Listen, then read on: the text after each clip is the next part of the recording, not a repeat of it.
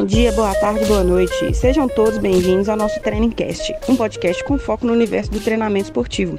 Eu sou Juliane Nunes e vou conduzir o nosso bate-papo de hoje, que é sobre um dos maiores desafios do treinamento esportivo: a prescrição e dosagem correta do treinamento. Mais especificamente, quando esse treinamento está relacionado ao nosso tradicional futebol. Como a gente tem visto, mesmo com todo o avanço tecnológico que vem surgindo, ainda ficam algumas pulguinhas atrás das orelhas do, dos treinadores e dos preparadores físicos. Como prescrever corretamente? Quais os treinos adequados? Existe um momento melhor para cada treino? Como controlar as lesões e o desgaste muscular? E, para falar um pouquinho sobre esse desafio tão relevante do treinamento relacionado ao futebol, eu trouxe meus colegas Arthur Amaral e Tiago Albuquerque, também estudantes de Educação Física da UFMG. E aí, gente, tudo bem? Tudo ótimo, Ju. É um prazer estar participando com vocês. Valeu, Ju. Obrigado pelo convite. É uma honra. Para começar, eu acho que seria legal a gente contextualizar um pouquinho a modalidade e falar por que a prescrição do treinamento é um desafio. É um desafio maior ainda quando a gente fala especificamente do futebol. Como a gente sabe, futebol é uma modalidade intermitente, né? E no mais alto rendimento, os atletas têm apresentado médias cada vez maiores de distância total percorrida por jogo e também é observado um aumento na quantidade de sprints de alta velocidade, o que associado a outros movimentos como saltos e chutes torna o jogo de futebol um evento fisicamente muito desgastante. Somado a isso também, o atual calendário das principais equipes de futebol do país envolve em sua maioria a participação dos campeonatos estaduais na Copa do Brasil, Campeonato Brasileiro e no caso de alguns clubes as competições continentais também. Então imagina só a quantidade de jogos que esses times têm em uma temporada. Deve dar uma média de dois jogos por semana durante a maior parte da temporada. E além dos jogos, os clubes precisam de treinamento para melhorar o desempenho, né? o que gera um volume muito grande de exercícios físicos, criando assim um, um grande problema para os fisiologistas, para os preparadores físicos e toda a comissão técnica, onde eles devem manter o atleta no mais alto rendimento físico, participando do maior número de jogos possíveis, sem se lesionar e sem diminuir o desempenho. Mas claro, né, mesmo sabendo de todo esse problema e da integração que deve existir entre a comissão técnica, sempre tem aqueles treinadores ou preparadores que dão aquele tiro no pé. O que podemos listar de equívoco aí quando a gente está falando sobre dosar o treinamento? Quando o time perde, tem aqueles treinadores que usam aquele discurso pronto de que a equipe sentiu a sequência de viagens, de jogos, está desgastada, fatigada. Mas aí o que, que eles fazem? Por causa da pressão causada pelas derrotas, né, às vezes o time vem perdendo muito, esses caras simplesmente aumentam a carga do treino, mas não sei. Se a equipe está cansada, então deveria haver né, mais descanso e menos treinamento. O que, que vocês acham? Eu acho que sim, né? O pior é quando eles começam a inventar treinos que, se a gente olhasse com cuidado, não se aplicaria em determinadas épocas da temporada, né? Por exemplo, quando chega ali, né, em outubro, novembro, passam a usar novos tipos de esforço ou treinamentos diferentes daqueles que eles vinham usando ao longo da temporada, né, provocando efeitos negativos. Ou então né, eles aplicam altos volumes de treino no final da temporada. Se supostamente a equipe não está bem condicionada nessa altura da temporada, seria producente tentar ganhar condicionamento na marra? Acho que não, né? Arthur, eu concordo com você. Eu acho que, que o volume ele tem que ser mais baixo. Lembrando que o atleta ele atua em muitos jogos em sequência. Praticamente ele não treina é, é, jogar, recuperar, jogar, recuperar, especialmente quando tem dois jogos na semana, né? Como a gente viu aí nesses times que participam de várias competições em sequência. Isso ainda é pior se for uma semana de decisão. Se o treinador aumentar o volume no treino, o time ele vai correr o risco de chegar no dia da partida todo desgastado e não vai conseguir aquele desempenho ideal, né? Aquele desempenho na forma ótima. Mas agora vamos falar um pouquinho desses excessos. Será que treinar muito é melhor que treinar menos, só que com mais qualidade? Às vezes eu vejo aqueles treinos de finalização, os atletas fazendo 25, 35 finalizações. Num jogo tem bem menos que isso, né? Será que isso está certo? Assim, segundo os autos que a gente tem, né, um atacante, que é aquele atleta que geralmente mais finaliza no jogo, faz no máximo 10 finalizações em média por partida, né? O atleta que mais realiza cruzamentos, o lateral, são uma média de 8 cruzamentos por partida no máximo. Então, pensando na especificidade da modalidade, por que treinar tanto sendo que na partida né, a gente tem essas ações em um número bem reduzido. O que, que a gente vai ter de produtivo, sabendo que quando a fadiga muscular aparece, a precisão dos atletas vai diminuir? Pois é, mas aí a gente tem que ver o que o treinador quer também, né? Se for um treino de resistência de força, faz sentido esse monte de repetições. É, se for esse o objetivo, faz sentido mesmo, né? Mas acho difícil. O problema maior, eu vejo mais, é em que momento será feito esse tipo de treinamento de finalização e cruzamento. Porque na maioria das vezes o que eu vejo é que esse tipo de treino ele é feito na, na, no final da sessão dos treinos, ou seja, quando o atleta já está desgastado e passou por outras atividades. Acho que o ideal seria que o treinamento técnico fosse realizado no início da sessão com os atletas ainda descansados. E ainda tem aquele agravante, tem os atletas, os atletas vão gostar disso, vão gostar de ficar finalizando. Aí vocês podem me perguntar, mas isso é ruim?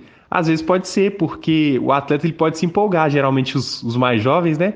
E soltar a perna. Aí você soma um treino volumoso de técnica no final da sessão, com o atleta empolgado, o risco de lesão vai aumentar bastante. Como a gente vê em alguns estudos, né, o futebol é o quarto esporte com maior tendência de lesão por mil horas de jogo. Então o esporte tem muitas lesões, então a gente tem que tomar um cuidado muito grande nisso. Eu acho que essa mesma lógica poderia ser aplicada para os coletivos, vocês não acham?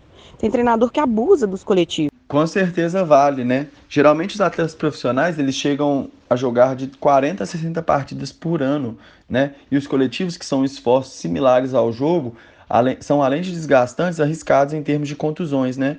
Devido às condições relacionadas ao jogo, né? É, tamanho do campo, disputas, choques que acontecem e etc. Então, nesse caso, eu acredito que menos pode ser mais.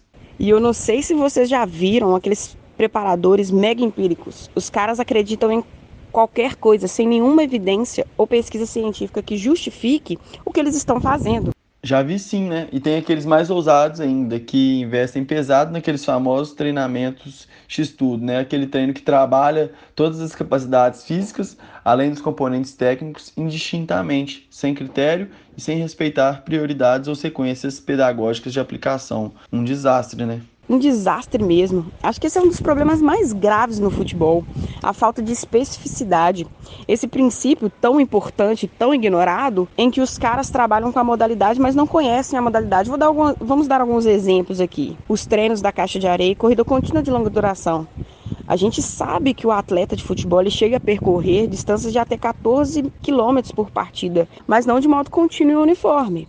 Sendo assim, o tipo de esforço no futebol, como a gente já comentou, é intermitente, aleatório e imprevisível, podendo variar de parado, andando, trotando, até tiros curtos em máxima velocidade, com mudanças de direção, saltos, giros, que é o que Balson defende, né, de acordo com seu trabalho de 1999. O futebol existe bastante em termos de esforço aeróbio, mas a gente já sabe também, né, que geralmente o que mais vai ser decisivo em uma partida serão os esforços anaeróbicos de intensidade máxima e curtíssima duração.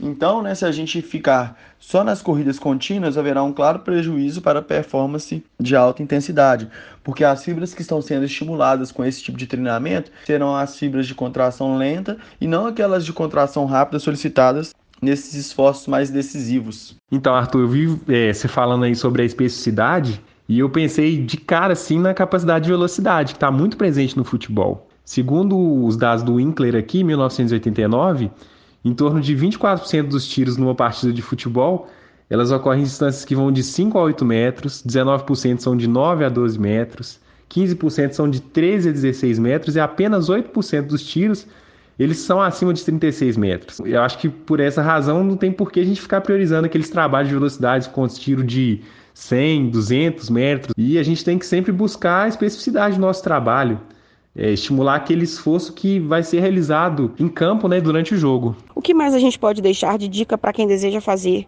um trabalho de excelência? Ou bem próximo disso, na dosagem correta do treinamento. Então, Ju, acho que para fechar, a gente não pode esquecer de uma coisa: é o feedback dos atletas. Porque, afinal de contas, quem entra em campo e joga, quem submete na prática aqueles diversos tipos de treinamento aplicados são eles. E por maior que seja o conhecimento, a experiência do preparador físico, quem vai sentir na pele mesmo os efeitos dos esforços são os próprios jogadores. Daí eu acho a necessidade de, de ouvir eles sobre que, é, como é que está a carga, o que, que eles estão sentindo em relação a essa carga que está sendo aplicada durante os treinos, durante os jogos. Então, para isso, Thiago, ao longo de toda a temporada, né, a comissão pode fazer um acompanhamento através da PSE, né, que é a percepção subjetiva do esforço, é onde o atleta ele vai poder opinar sobre todos os eventos que o clube tiver, os jogos, os dias de descanso e os treinos. Sendo assim, né, os valores de cada atleta poderão ser comparados com a sua própria média ao longo da temporada e também com os valores do resto do grupo podendo assim ser uma ferramenta útil né, para quando aquele atleta apresentar um valor em comum, identificar se aquele atleta está muito desgastado ou passando por algum problema, ou mesmo, quem sabe, se poupando demais em alguns momentos importantes. Interessante. Quais outros métodos para controle de desgaste físico os clubes podem utilizar? Um método que vem sendo muito utilizado e poderia ter suas informações mais aproveitadas é a termografia, né?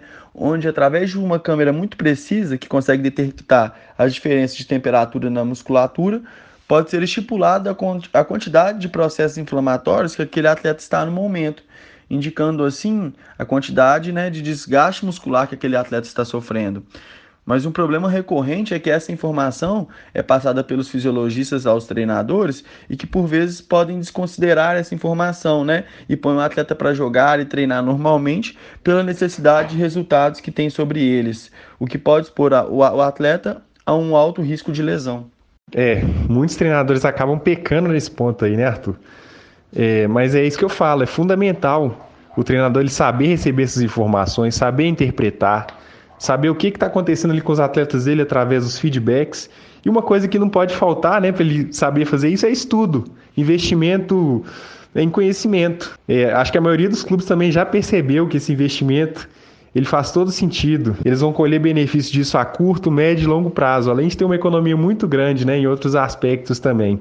E sobre a prescrição, como a gente estava falando aqui, eu acho que uma filosofia de trabalho mais conservadora seria a mais ideal e a mais segura. Eu acho que melhor menos do que mais, porque o atleta, afinal de contas, ele não é uma máquina. E como a gente viu, a prescrição não vai depender só do volume, mas de uma série de fatores, como a gente já discutiu aqui.